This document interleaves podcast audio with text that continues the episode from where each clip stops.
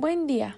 A continuación relataré un cuento titulado Gaspar Blondin por el autor hispanoamericano Juan Montalvo, presentado por Daniela Lisset Cerratos Martínez, que cursa el segundo grado grupo 2 del turno matutino, presentando para la materia de literatura. El obrero. Arturo Mosalari hacía el turno en la noche, el que terminaba a las seis. Para volver a su casa tenía un largo trayecto que recorría en bicicleta con un buen tiempo. Entrevía los meses lluviosos e invernales. Llegaba entre las siete menos cuarto y las siete a veces un poco antes, otras un poco después, que el despertador de Liz, su mujer. A menudo, los dos ruidosos, el sonido del despertador y los pasos de él, al entrarse suprimían en la mente de Liz, alcanzándole en el fondo del sueño, ese sueño compacto de la mañana temprano que ella trataba de seguir experimentando unos segundos, con la cara hundida en la almohada.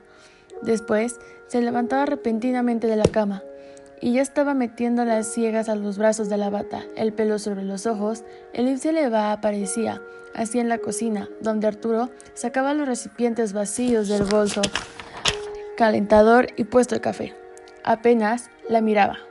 Elif se pasaba una mano por el pelo, se esforzaba por abrir bien los ojos, como si cada vez se avergonzase un poco más de esa primera imagen que el marido tenía de ella al regresar a casa siempre tan en desorden, con la cara medio dormida. Cuando dos han dormido juntos es otra cosa.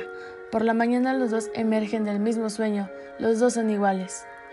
En cambio, a veces entraba él en la habitación para despertarla con la taza de café un minuto antes de que sonara el despertador. Entonces, era más natural la mueca al salir del sueño. Adquiría un dulzura indolente, los brazos que se levantaban para estirarse al salir del sueño.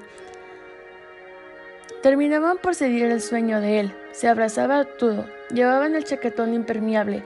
Al sentirlo cerca de ella, sabía el tiempo que hacía, si llovía o había niebla o nieve, según lo húmedo y frío que estuviera, pero igual le decía, ¿qué tiempo hace? Y él empezaba como de costumbre a refunfuñar, medio irónico. Pasando revista los inconvenientes que había tenido. Empezando por el final, el recorrido de una bicicleta, el tiempo que hacía al salir de la fábrica, distinto del que hacía la noche anterior al entrar, los problemas en el trabajo, los rumores que corrían en la sección y así sucesivamente. A esa hora, la casa estaba siempre mal, caldeada, pero Elif se había desnudado completamente. Temblaba un poco y se lavaba en el cuartillo del baño. Detrás llegaba él, con más calma, se desvestía y se lavaba también, lentamente. Se quitaba de encima el polvo y la grasa del taller. Al estar así dos, junto al mismo lavabo, medio desnudos, un poco ateridos, dándose algún empellón, quitándose de la mano el jabón, el detrífico y siguiendo con las cosas que tenían que decirse, llegaba el momento de la confianza y a veces frotándose mutuamente la espalda, se insinuaba una caricia y terminaban abrazados, pero de pronto Ali. Dios mío, ¿qué hora es ya? Y corría a ponerse portalijas, la falda toda prisa de pie y con el cepillo yendo y viniendo por el pelo. Adelantaba la cara hacia el espejo de una cómoda con las horquillas apretadas entre los labios. Arturo la seguía. Encendía un cigarrillo y la miraba de pie fumando y siempre parecía un poco incómodo por verse ahí, sin poder hacer nada. Elida estaba lista, se suponía el abrigo en el pasillo. Se daba un beso, abría la puerta y ya se la veía bajar corriendo las escaleras. Arturo se quedaba solo, seguía el ruido de los tacones de Lid, peldaños abajo, y cuando dejaba de oír Lara seguía con el pensamiento los brincos veloces en el patio, el portal, la acera, hasta la parada del tranvía. El tranvía, el cambio no lo escuchaba bien, chirriar, pararse y el golpe del estribio cada vez que subía alguien. Lo ha atrapado. Pensaba y veía a su mujer, agarraba entre la multitud de obreros y obreras, al once, llevaba a la fábrica con todos los días, apagaba la colilla, cerraba los postigos de la ventana, la habitación quedaba a oscuras, se metía en la cama. La cama estaba como la habían dejado, Elid, al despertarse, pero de su lado, el de Arturo, estaba casi intacta, como si acababan de tenderla.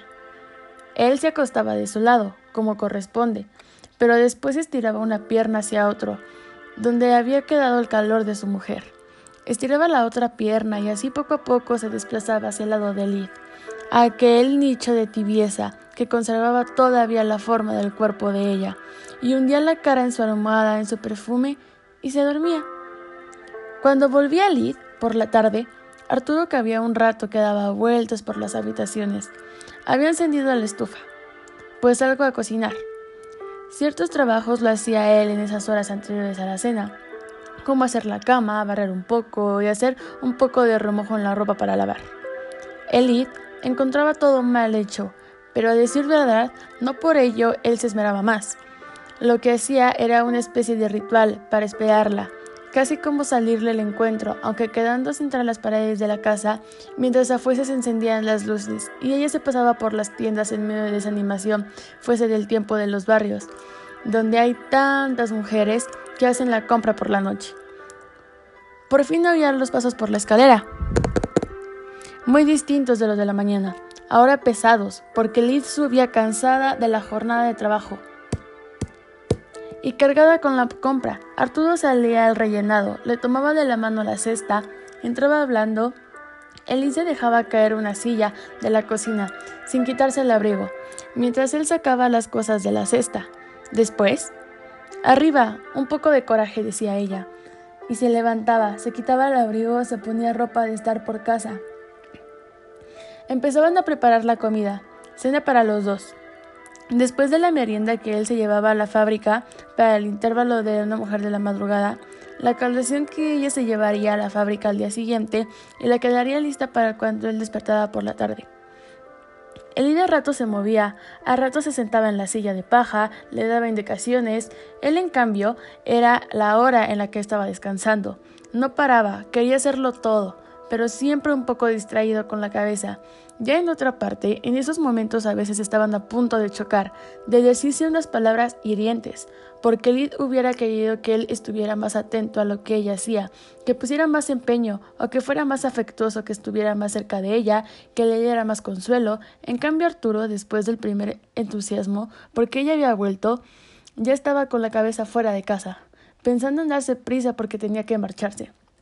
La mesa puesta, con todo listo y al alcance de la mano para no tener que levantarse, llegaba el momento en que los dos sentían la zozobra de tener tan poco tiempo para estar juntos, y casi no conseguían llevarse la cuchara a la boca con dandas de que tenían que estar ahí sentados de las manos.